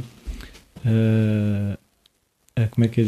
um espetáculo correu muito bem uhum. e você tu explicaste que aquilo era aqueles três dias de apresentação transformar aquilo num, num espetáculo numa produção uma Sim, produção é temos temos temos todos os trabalhos que temos feito até agora e, especialmente os que estão feitos no, no, no modelo residência uh, estão prontos para digressão estão prontos para replicar Percebes? Porque existe uma mas, equipa. Mas vocês investem nesse matriz... sentido ou não sentem essa necessidade? Aquilo que eu pergunto é: Quer dizer, acaba o espetáculo, epá, vamos fazer tudo para repetir Vamos refazer este. Sim, uh, quando nós temos alguns exemplos de alguns que correram uh, muitíssimo bem, que vamos tentar replicar. Percebes? Vamos tentar vendê-los como uma produção fechada. Apesar de que Uh, só será fechada no tema e, e no, no, no, tamanho da equipa e nas artes que interagem, uhum. porque é improvisação, na mesma. Claro. Há sempre uma estrutura, há um tema. Por exemplo, um deles é a compota de mim, uh, que a base era a base do trabalho era estava estava muito centrada no trabalho de vídeo com dança. Um, e, e, este último que fizemos agora, na, por exemplo, na, na, celebração dos 10 anos da Compota, a residência que fizemos no Teatro Meridional agora em maio passado, uhum. esse também vamos. Achamos que, que tem um potencial eh, bastante uh, interessante para quem possa comprar. Outra Sim. coisa que eu também gostava de perceber é quase o modelo de negócio que, tu, eu já te ouvi falar em budget, mas é um bocado eu, por exemplo, eu vou para a residência, eu tenho que pagar para ir para a residência, eu recebo da não, residência, não, tu, como é que isso funciona? A participação é gratuita. Ou seja, eu para participar numa residência não tenho que pagar X para ir ter aquela experiência de participar. Não. Há uma coisa que é importante perceber que é o projeto até agora tem funcionado só, só exclusivamente com uh, os investimentos das pessoas que nele participam e a partir de muitos, eh, muitos e generosos apoios por parte de muitas pessoas e instituições públicas e privadas. Isso sim. Um, ainda não temos aquela. Uh, dizer assim, ok, temos aqui X dinheiro para pagar às pessoas. Não. O que temos feito é tentar criar todas as condições uh, que, para que elas possam desenvolver o seu trabalho de forma profissional e temos pegado nas receitas da bilheteira e dividido pela equipa. Portanto, quando chega ao final dos quatro espetáculos, dividimos o dinheiro que há uh, igualmente por todos. Uh, quer dizer, não por todos. Há sempre duas pessoas que ficam de fora, que sou eu e o João. Mas, uh, porque sim, porque é uma, é uma questão. Não, não é um castigo, é uma questão mesmo por opção. Por opção. Tá decidimos bem. assim. Sim, mas é que eu ainda não tinha, estás a ver, não tinha percebido muito bem como é que funciona. Portanto, para ti, se tu quiseres participar, Estou a eh, pensar nisso. Todos os participantes normalmente uh, ninguém paga nada, quer dizer. Sim, isso, é, isso. É, é, acaba por ser uma formação, uma formação bastante barata. Sim, quer dizer, estamos, estamos a Porque tentar. É uma experiência que também. É assim, eu não acredito que ninguém saia de uma compota menos do que entrou. Não. Por isso. Aliás, até temos muitas histórias de pessoas que se conhecem dentro da compota e que depois, acabando a compota, fazem, nascem novas ideias e que formam novos grupos e novos projetos e apresentam-nos publicamente. E isso é, como deves imaginar, é super gratificante uh, para nós que, que estivemos ali e que os apresentámos e que, e que vimos nascer ali uma amizade ou uma futura claro. colaboração uh, fora da compota. É muito interessante é isso. Sentimos um bocado agricultores daquela semente. Sim, um pouquinho, um pouquinho. É, é bonito de ver, sabes? Aquilo dá frutos. Sim, é bonito de ver. E é. isso é outra das coisas que os artistas, quando vêm à compota, uh, dizem que é importante, que é o facto de criarem novas relações e, e conhecerem outras pessoas diferentes de outras áreas que, pronto, que, que, que o projeto proporciona esse encontro. E se calhar à partida não, de outra forma seria-lhes mais difícil. Não, não digo impossível, mas seria, seria mais difícil. Sim. Hum, sim.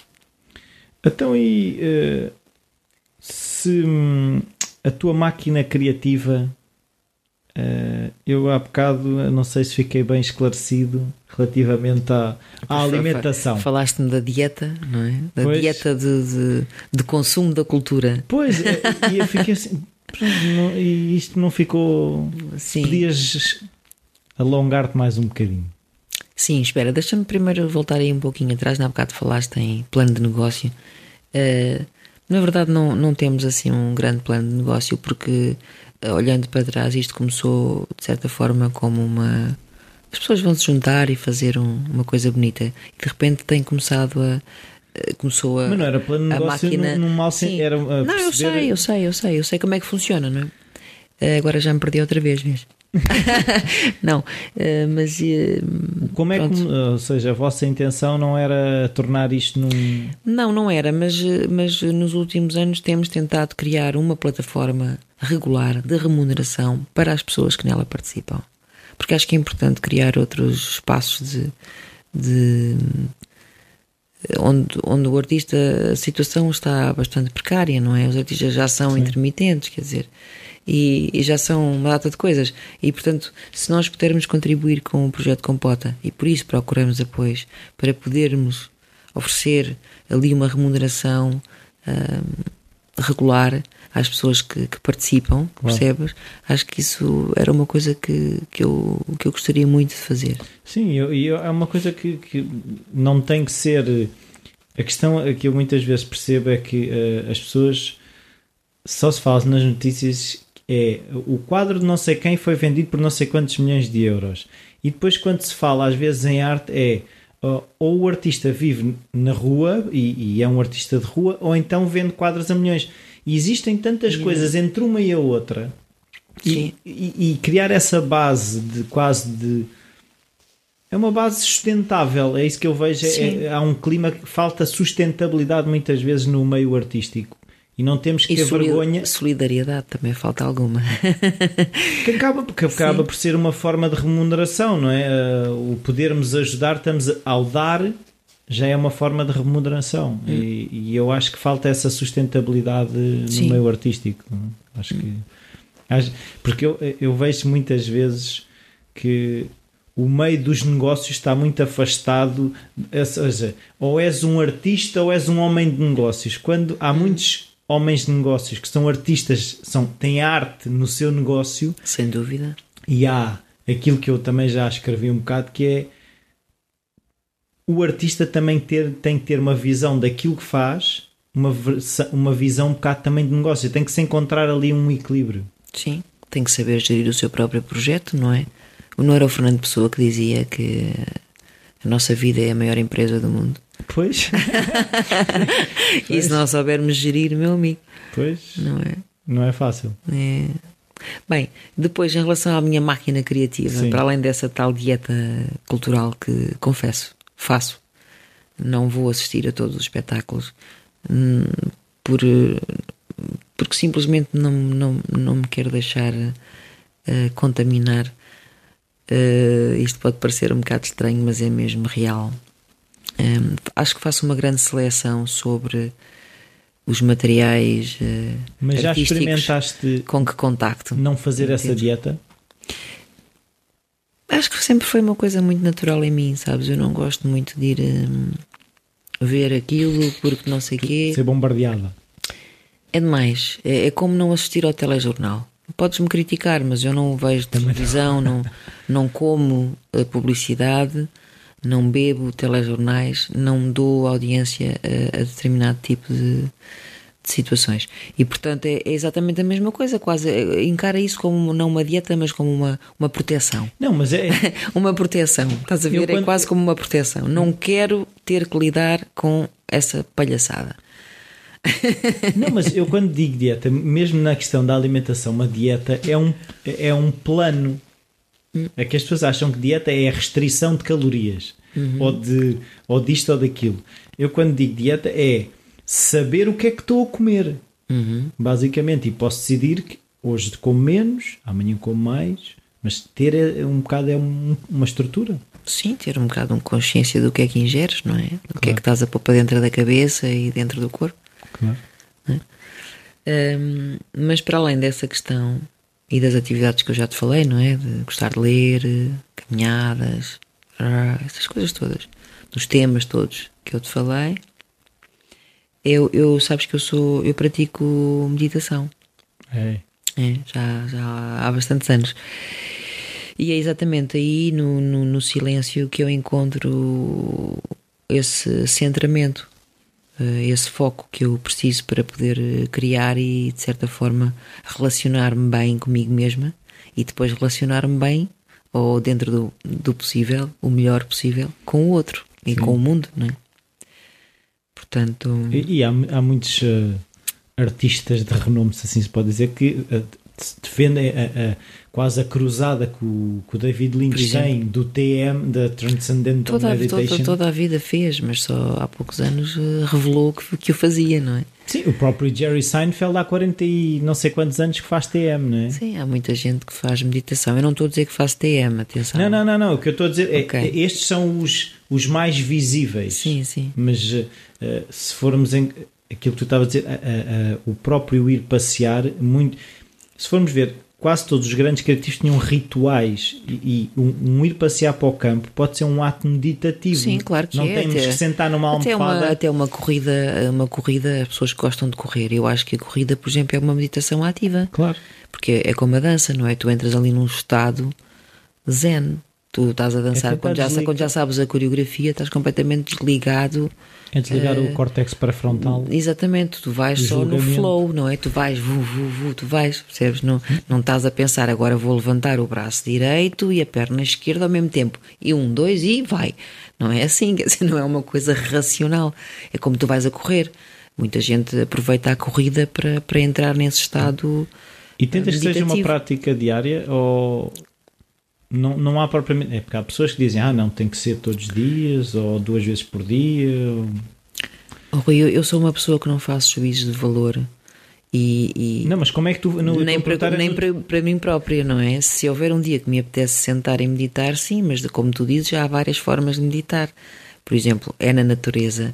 Eu adoro caminhar na praia e no campo e na floresta e, e ver, os, ver as diferentes a vegetação conforme ela vai modificando e prestar atenção aos detalhes. Isso já é meditar. Atenção plena, é. Não é? é? E essa prática da atenção plena, como tu disseste muito bem, é, já é a minha, o meu recuperar da minha energia, sabes? Sim. E carregar as baterias para os novos desafios que depois vêm. Mas eu, o que eu penso que é importante é, é que eu mantenho essa. é quase uma higiene sabes? Sim. Para além de tomar banho e lavar os dentes e aquela coisa toda, também uh, o facto de eu olhar Arrumar para dentro, de eu olhar para dentro e arrumar a casa e perceber como é que estou, como é que me sinto, o que é que posso melhorar no meu estado uh, interno neste momento. O que é que eu ativamente o que é posso... que eu ativamente posso fazer? Claro. Sabes? E portanto, isso faz parte de. É como se fosse a minha higiene. Não é? Eu faço a minha higiene, como tu fazes e tomo um pequeno almoço e depois lavo os dentes e faço as coisas e pois. passo o fio dental e também olho para dentro. E também olho para dentro e me, me preparo um, ehm, para aquilo que eu que também é, é, é, depois de me levantar e fazer as necessidades que toda a gente tem quando acorda é, também é sentar-me na almofada. Eu normalmente eu, eu, eu já percebi que tem que ser eh, mais rigoroso, porque facilmente. Disciplina, disciplina. É, disciplina é. e persistência. preciso, preciso. Precisamos todos de, de, nos relembrar disso. Depois, por outro lado, para além dessa questão da meditação e das caminhadas e da natureza e não sei o quê, também há hum, uma gratidão muito grande que eu tenho. Eu tenho uma gratidão muito grande por toda a vida que tenho tido, pelas oportunidades que tenho tido, pelas pessoas com quem tenho contactado, por todas, a, por todas as coisas que tenho aprendido e, e, que me têm ajudado a crescer, que de uma forma ou de outra, todas as pessoas, de uma forma ou de outra, repara, sim, eu não sim. estou a dizer que são só aquelas que fazem comentários um, positivos e contributos positivos, também aquelas que, que, que, que não os fazem uh, nos ajudam a crescer e nos, e nos fazem pensar e nos fazem crescer e nos fazem melhorar, uh, e por isso eu estou eternamente grata e muito feliz por poder eh, partilhar esta experiência, sabes? e, e, pronto, e estar aqui, estar viva. Sim, mas uh, lá está, também na gratidão uh, há pessoas que têm um, um, diário da gratidão, todos os dias têm que escrever três coisas. Tu também não sentes que tenha que ser, mesmo aí também não, não, não, não tens necessidade de uma disciplina eu acho que a gratidão é, é, um, é um estado do ser, não é? Não é uma coisa que se escreva num papel. É uma é- forma, é- é... uma, é, uma, é uma forma que eu eventualmente poderei até, não sei, expressar, não é? Obrigada, ou estou grata, ou não sei o quê. Mas acho que é, é no, eu acho que é no, no afeto e, no, e na, na relação que tu tens com, com as pessoas que tu passas essa, esse cuidado. Bem, mas Esse afeto. Hum. Mas quantos obrigados não são ah, um, uma Obrigado é uma palavra horrível. Obrigado. Eu fui Estás obrigado. obrigada a fazer não sei o quê. Portanto, eu, eu, eu estou a falar de gratidão, não estou a falar de obrigação. Sim, sim. Ou seja, as pessoas quando, quando fazem alguma coisa por outra não deviam dizer obrigado, deviam dizer eh, grato, ou uma Grato. coisa qualquer. Exato. Sim, o que eu acho é que é fácil. eh, Eu estava a perguntar a questão de escrever. Eu por acaso também não escrevo, mas Mas escreves tão bem, Rui. voltamos, a voltamos à dizer a mesma coisa. Não, mas eh, um, a questão da gratidão que eu também já percebi é. hum, É um estado do ser. Mas é, é- uma, é, um, é é, um, é um sentir. Mas é fácil eh, eh, termos coisas abundantes na nossa vida que nós não estamos a prestar atenção Uhum. e as quais deveríamos estar gratos. Ou seja, no Não fundo era, reconhecemos. é prestar atenção àquilo que temos em abundância, não é? Uhum. Eh, Porque nós não podemos ser gratos por uma coisa que não temos em abundância.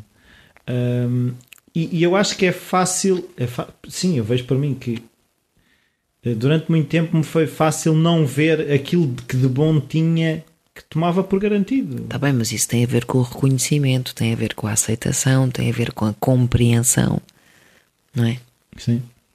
Às vezes precisamos de passar por determinadas situações para reconhecermos, para compreendermos e aceitarmos. Claro. não é? Portanto, passa por aí. E quando eu, eu estou a falar da generosidade, vá, outras pessoas eh, poderão ter outras eh, Sim, sim. formas de pensar. Eh, O meu sentir é esse, eu estou grata. E por isso, eve- eventualmente, isso emana nas minhas relações com as pessoas. Sim, até na arte Percebes? que depois fazemos. Ou... Sim, pronto. Por exemplo, já, já houve pessoas que. Agora deixa só fazer aqui uma, um parênteses. De de repente lembrei-me de uma coisa. Houve pessoas que eh, achavam que eh, nos processos criativos eh, deve haver aquela energia do conflito, porque eu acho isto e eu achas aquilo e tal. Epá, ok, há muita gente a trabalhar com essa energia do conflito e do conflito até podem surgir coisas muito interessantes. Mas não é a minha escolha. Em termos artísticos, isso a mim não me interessa para nada. Não me interessa o conflito, interessa-me exatamente o oposto. Interessa-me a harmonia a beleza, a excelência, o rigor, percebes? Não me interessa, ok, conflito e agora, uau, nasceu aqui uma cena muito gira. E há, aham, ok. Sim, mas a se seguir- calhar é um bocadinho mais efêmero. Mas é uma eu. questão de, é uma questão de escolha, percebes? Tu ou prestas atenção a quem tens à frente e dás-lhe do teu melhor e esperas encontrar o melhor do outro, Sim. e, e arriscas e arriscas hum, essa fragilidade, essa vulnerabilidade da relação, ok? Ou não. Ou te fechas no teu mundinho, nas tuas opiniões e no teu umbigozinho e já está, e vives assim. E às vezes reconheces que aquela pessoa foi querida contigo e que gosta muito de ti e que está sempre ao teu lado, e outras vezes não. Não reconheces porque estás mais centrado no teu umbigo Uh, mas isso são processos individuais e cada um tem o seu timing e, e todos nós somos todos nós somos maravilhosos, sabes? Todas as pessoas são lindas. E era bom que olhassem um pouco mais para essa beleza que existe dentro delas. Pois, ontem, ontem, por acaso, é, é engraçado que eu fui à apresentação do, de um livro da Rossana, com quem faço o outro podcast, e eh, a Elsa David, que fez a apresentação, falou numa coisa que eu não conhecia e eu achei aquilo brutal, que foi, existe, ou existe ou existia uma tribo em África, cada vez que alguém fazia alguma coisa de errada, era convidada a ir para o centro de, conheço, do sim. terreiro, Fala. no Uhum. fundo, e todas as pessoas da aldeia começavam a dizer-lhe todas as coisas que ela tinha feito de bem ao longo da vida. Uh, eu achei, real- normalmente nós ficamos a martirizar no que cometemos de mal e esquecemos, e mesmo as pessoas à nossa volta facilmente esquecem do que de bom fizemos. Uhum. E este cultivar do, do que de bom fizemos e que não, não somos más pessoas. E não é só o que fizemos, mas o que somos. É isso, no fundo é um bocadinho isso. Mas eu acho que isso também começa primeiro em nós, não é? És tu próprio que tens que reconhecer.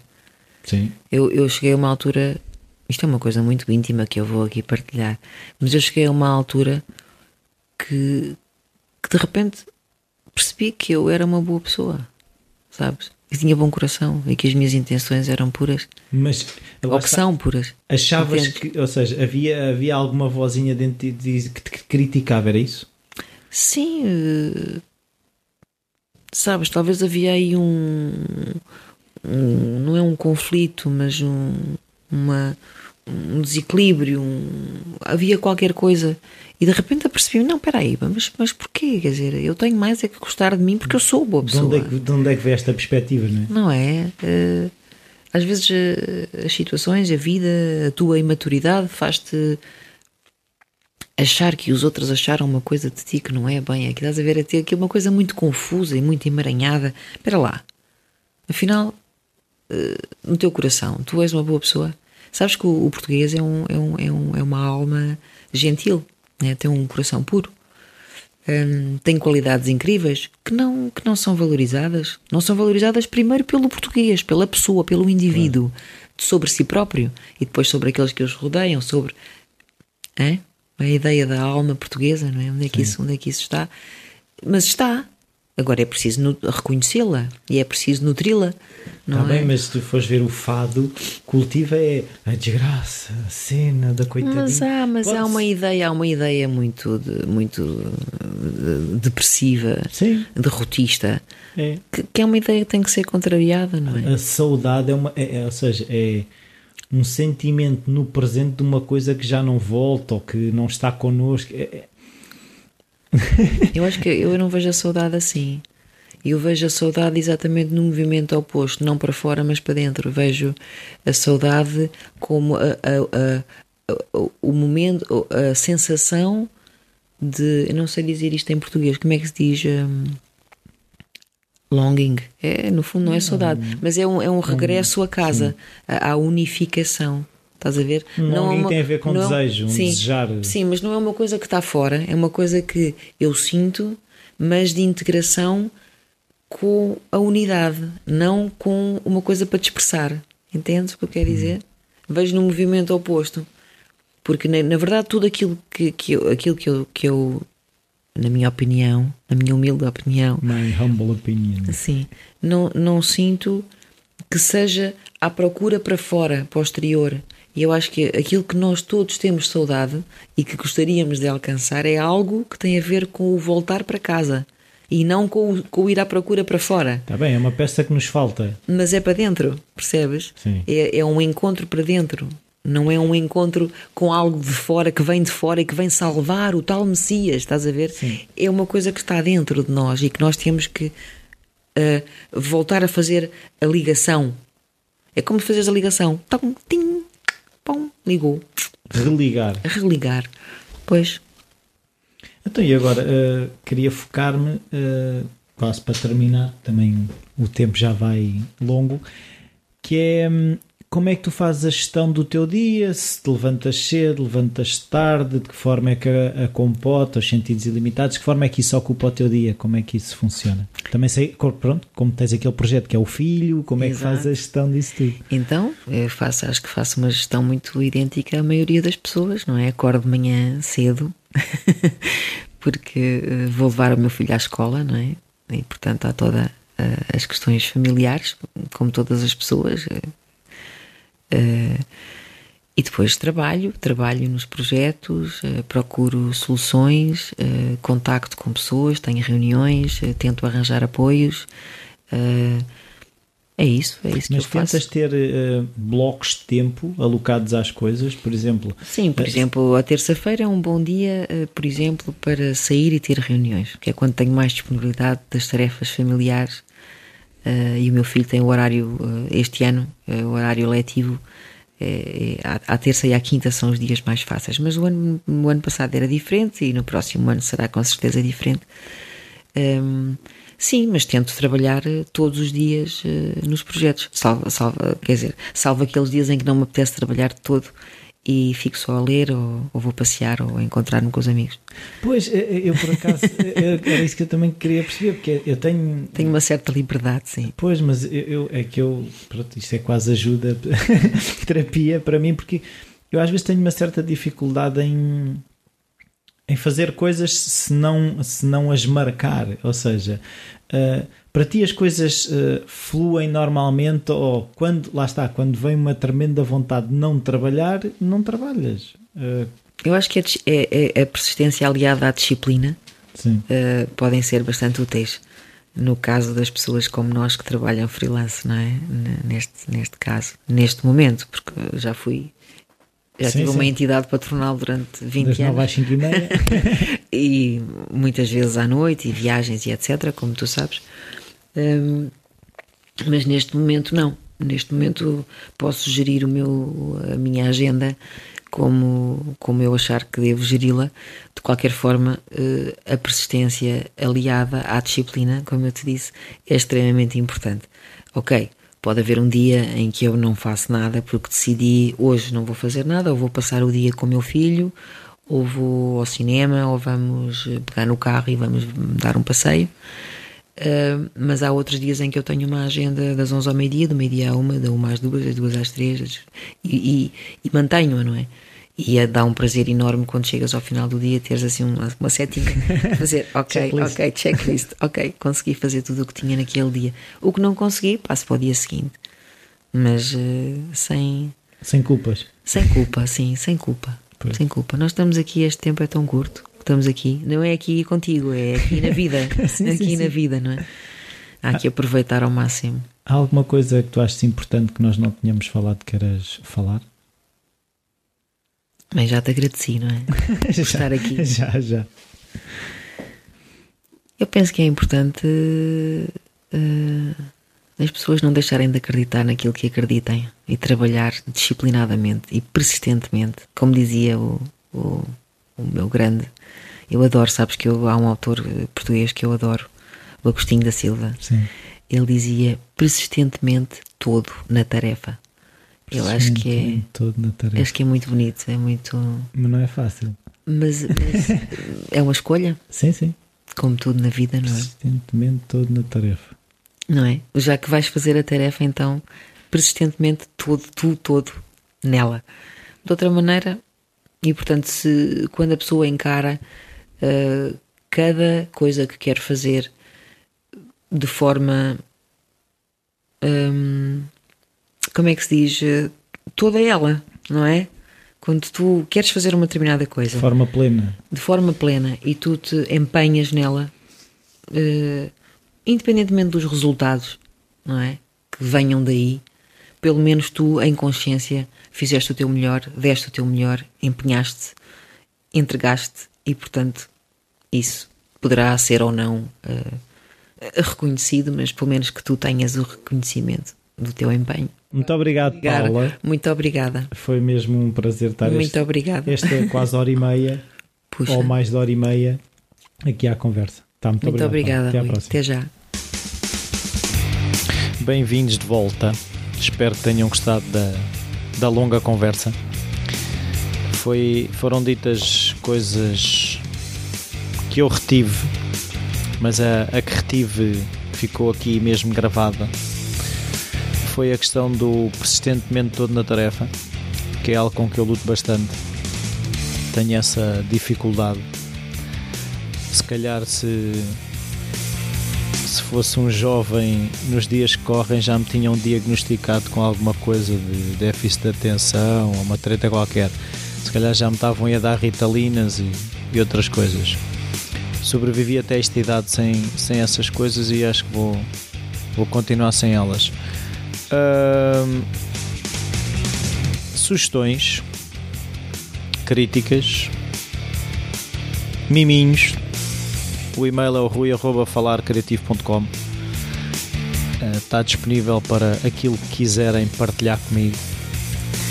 Uh, mais uma vez, pedir se puderem fazer as avaliações e as críticas no iTunes Ainda outro dia estava a ouvir que ninguém conhece muito bem o algoritmo do iTunes, mas uh, já se percebeu que, são importantes uh, as avaliações e as críticas para que o iTunes lhe dê uma cotação mais alta. E o que a cotação mais alta permite não é que eu ganhe dinheiro com isso, mas chega a mais pessoas, que é um bocado o objetivo daqui do Falar Criativo, é chegar a pessoas Isto foi a desculpa que eu arranjei para conversar com pessoas que queria conversar e que se calhar de outra forma, se não tivesse um podcast, dificilmente conseguiria falar com as pessoas e fazer as perguntas que a mim me inquietam.